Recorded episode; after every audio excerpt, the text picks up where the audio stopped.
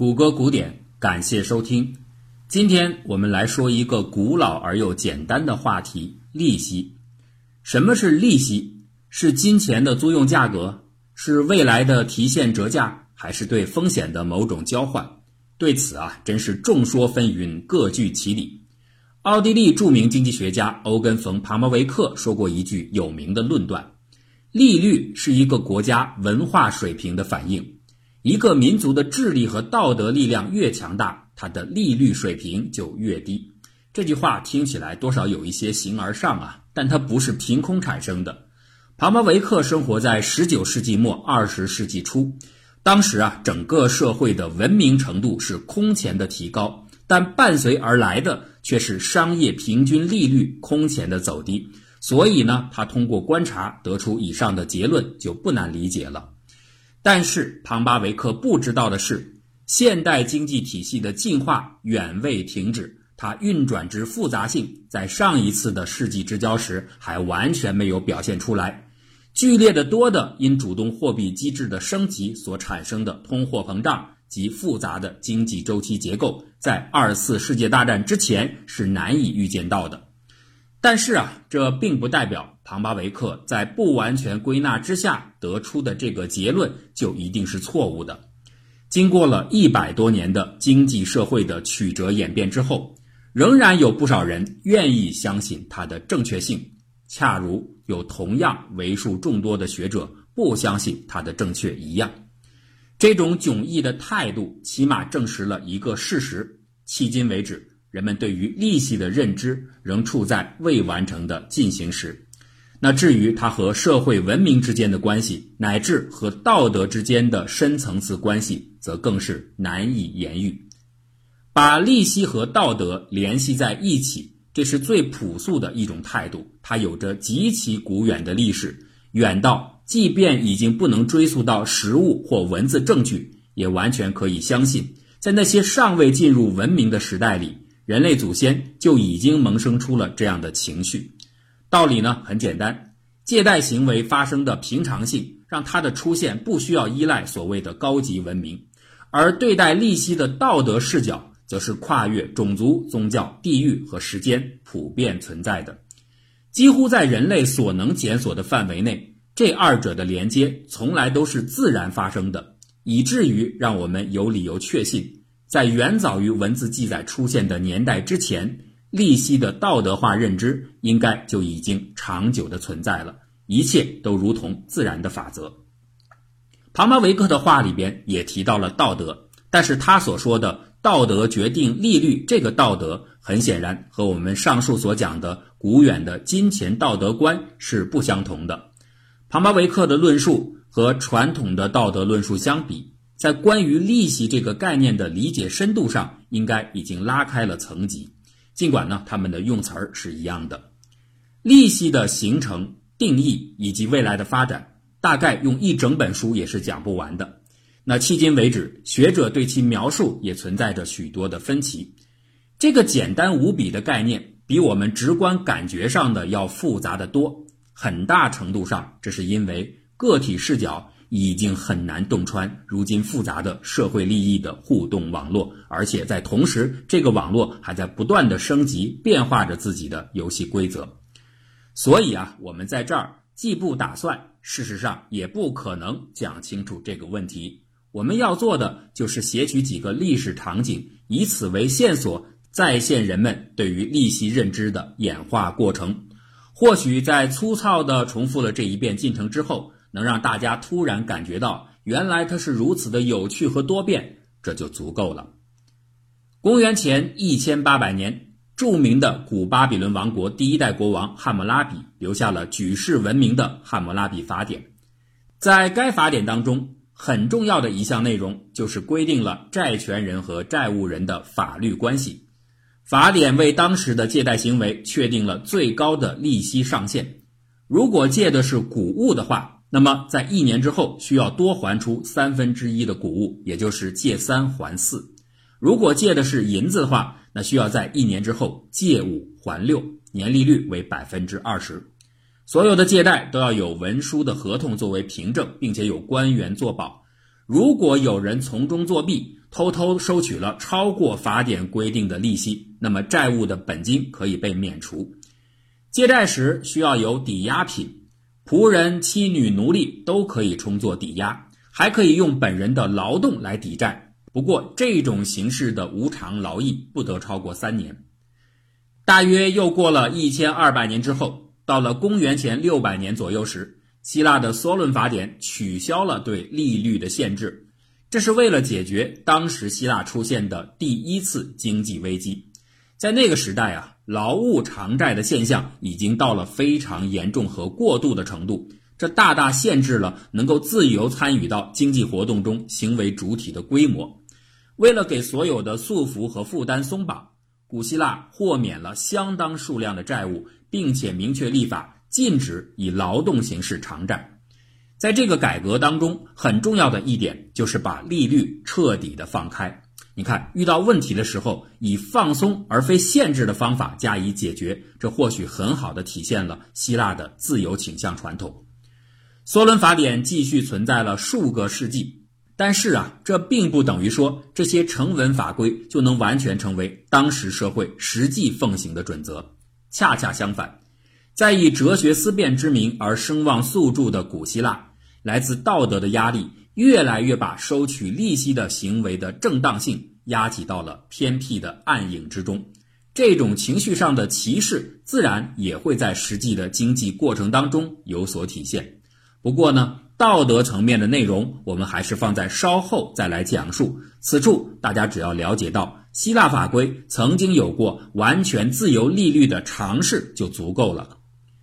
继承希腊衣钵的古罗马，在公元前四百五十年的十二铜表法当中，同样处理了利率问题。它采取的是更接近汉谟拉比法典的模式，而不是梭伦法典，对利息设定了上限。借贷的年收益不能超过百分之八点三三，高于法定利率的债务可以被处以四倍以上的罚金。劳动偿债的形式在这儿倒是得到了许可。但是呢，不可以伤害以劳务偿债的奴仆们的健康。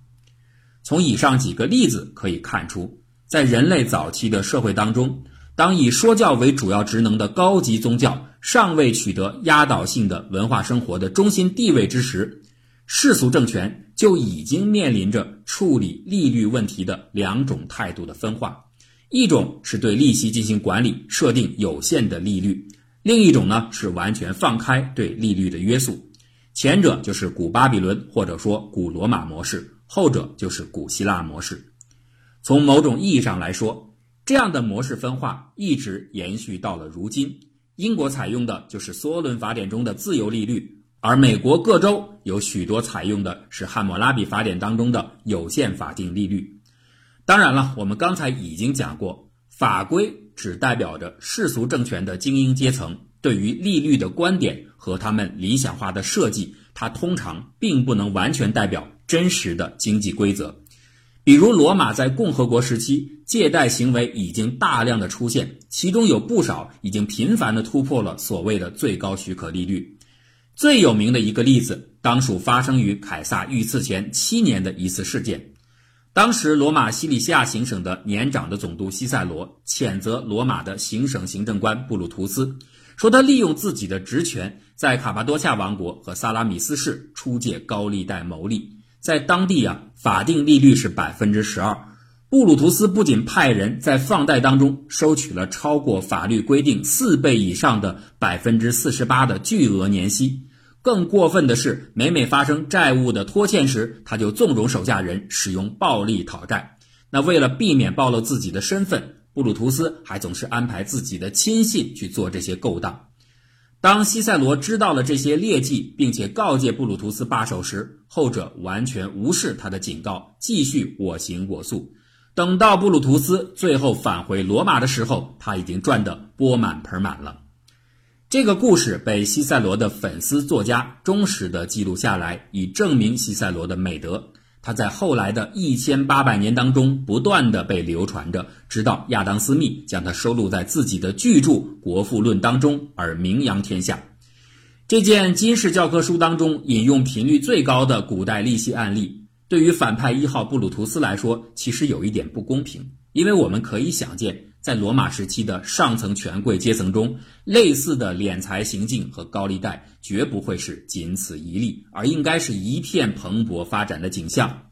此外啊，这个故事里还有一点很有趣，它足以证明当时的罗马人是如此的淳朴，以至于他们规定的利率，不管是法定利率还是实际执行利率，要么是百分之六、百分之十二这样的低利率，要么呢是百分之二十四。百分之四十八这样的高利率，你看这些数字通通都是十二的倍数，为什么呢？这就意味着普通人可能不太精于算术，他们只好以十二月的倍数来简化计算。从另一个侧面来说，这也可以证实啊，当时的借贷行为必定主要产生于个人之间，所以呢还不太需要专业的中介力量。可以看出，在世俗政权和原始宗教时代。利息是普遍存在的，而最为常见的一种管理形式就是设定一个有限利率。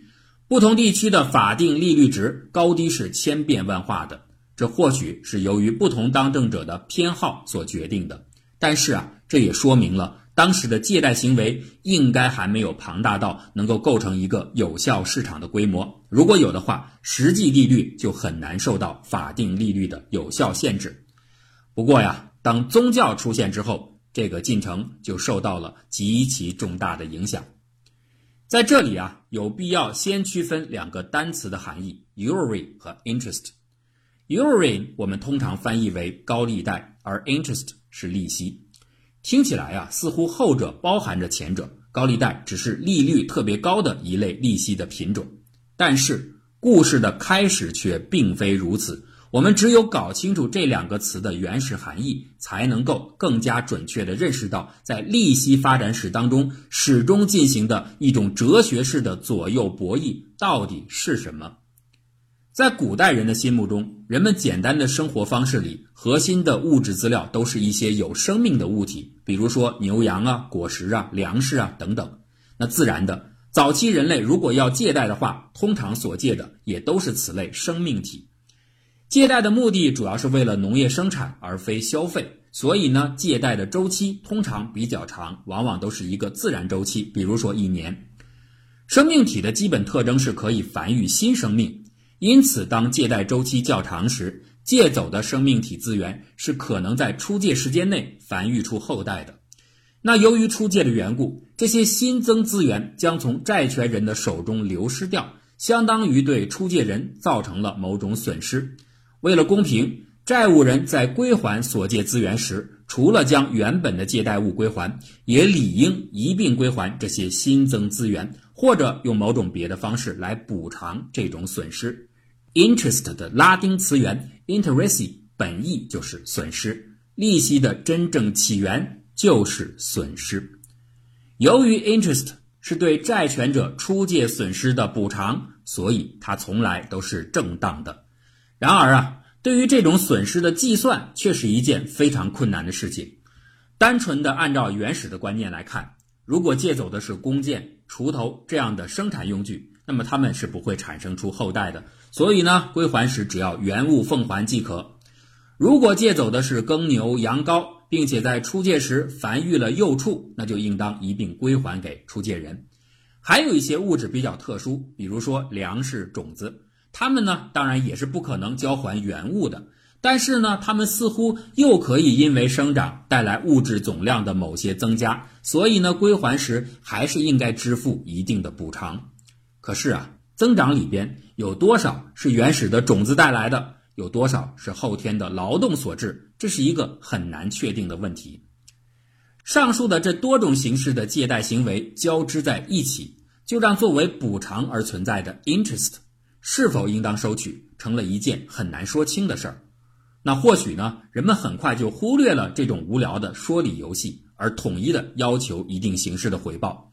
为这种回报寻求正当借口，其实不困难啊。比如说，农具借给了别人，它会影响到原主的使用，这也是一种损失。所以呢，求取 interest 也是一种补偿。就这样啊，这种朴素的 interest 的观念。在简单社会的借贷行为当中，是被普遍的接受并延续下来。虽然今天我们更愿意把它理解为对于一种资源的租金，但是古人确实是按照补偿的态度去理解的。这种正当性是如此的普遍，以至于世界绝大部分的古代地区都会允许一定比例的利息存在。然而啊，正当性辨识的困难并没有解决，尤其是随着社会结构复杂度的提升，越来越多样化的出借行为到底给原主造成了多少损失，让这种辨识的困难越来越加深。借贷双方并不总能把弥补性质的 interest。限定在与损失相平衡的程度，有的时候是无法算清，有的时候是故意的。这种故意就引出了下面一个观念：与 interest 对应的 usury。Usury 是指所要求的偿付超过了固有损失，属于不当利益，是一个人不该取得的，也就是我们通常理解的高利贷。当然了，由于生活形态的日益复杂。人们已经很难再用朴素的增值观点去解释正当补偿和过分的补偿，而是呢把合理性的判断就直接简化成了一种主观感受。当感觉到有些索取是过度的时候，这就是 usury 高利贷；当感觉到有些索取是合理的，这就是补偿性的 interest。但是啊，这种主观评价只是对利息正当性鉴别问题的简化机制，它是很难标准化的。这就是为什么世界各地的不同文明区原始的法定利率会差异的如此之大的原因。接下来，一个重大的矛盾开始酝酿，在这个阶段，货币逐渐出现了，利息的构成和本质开始了第一次的重大升级。而对利息正当性的解释问题也就变得更加复杂起来。几乎在同时，大约也就是罗马帝国的后期，高级宗教开始大举进入历史舞台的中央。然而，宗教的原始缔造者们是不会有多少经济学知识的，他们仍然停留在质朴的个人视角和早期观念之中，所以宗教注定是无法紧跟升级后的经济结构的。他对于利息的解读大大滞后了，这一滞后或许再配合上宗教强大无比的思想控制力，正是造成中世纪长期蒙昧的一个重要原因。对于宗教来说，利益仍然是停留在原始的增值合理性的解释阶段。于是呢，出借可以繁殖或者可以帮助繁殖的物品，要求补偿就是自然法则。但是出借金钱要求补偿是邪恶的，因为钱并不能生出钱来，凭空取利这是绝对的不义。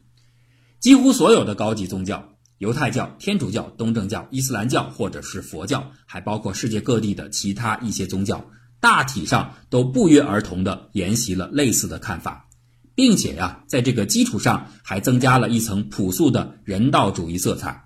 他们禁绝因为严重的借贷双方地位的不平等所带来的债务欺压的惨剧，把它简单的归结为利息之恶和人性之恶。所以，usury 是绝对被禁止的。但是与此同时，interest 却是合理的，因为它同样是一个正直的人应该为对别人造成的潜在损失承担的责任。那鉴别的问题就再次走上了前台。到底该如何区分合理的 interest 和邪恶的 usury 呢？自然，这个责任就落在了宗教的最高教育机关和法庭之上。事实上啊，他们花去了大量的精力和时间，去尝试着对形形色色并且越来越多姿多态的、根本不管宗教道德或世俗法律、自顾自的依照着市场机制蓬勃而生的种种得利行为进行甄别。他们时而宣布某些利益是合法的，时而宣布另一些形式是非法的。在这些宣判的背后，或许本身就是利益。而在各个行政权内，不同的教区内，识别的规定还每每发生着冲突。这些反复与冲突，实际反映着人类社会意识与文明形态升级过程的曲折多变。就在这种左右互搏当中，利息在艰难的缓慢前行。节目的最后，还是请大家关注谷歌古典的微信公共账号 Google 古典 Google 搜索引擎的名称 Gooding 就是 Good 的 ing 形式，在里边还有很多好听的节目。感谢大家的收听。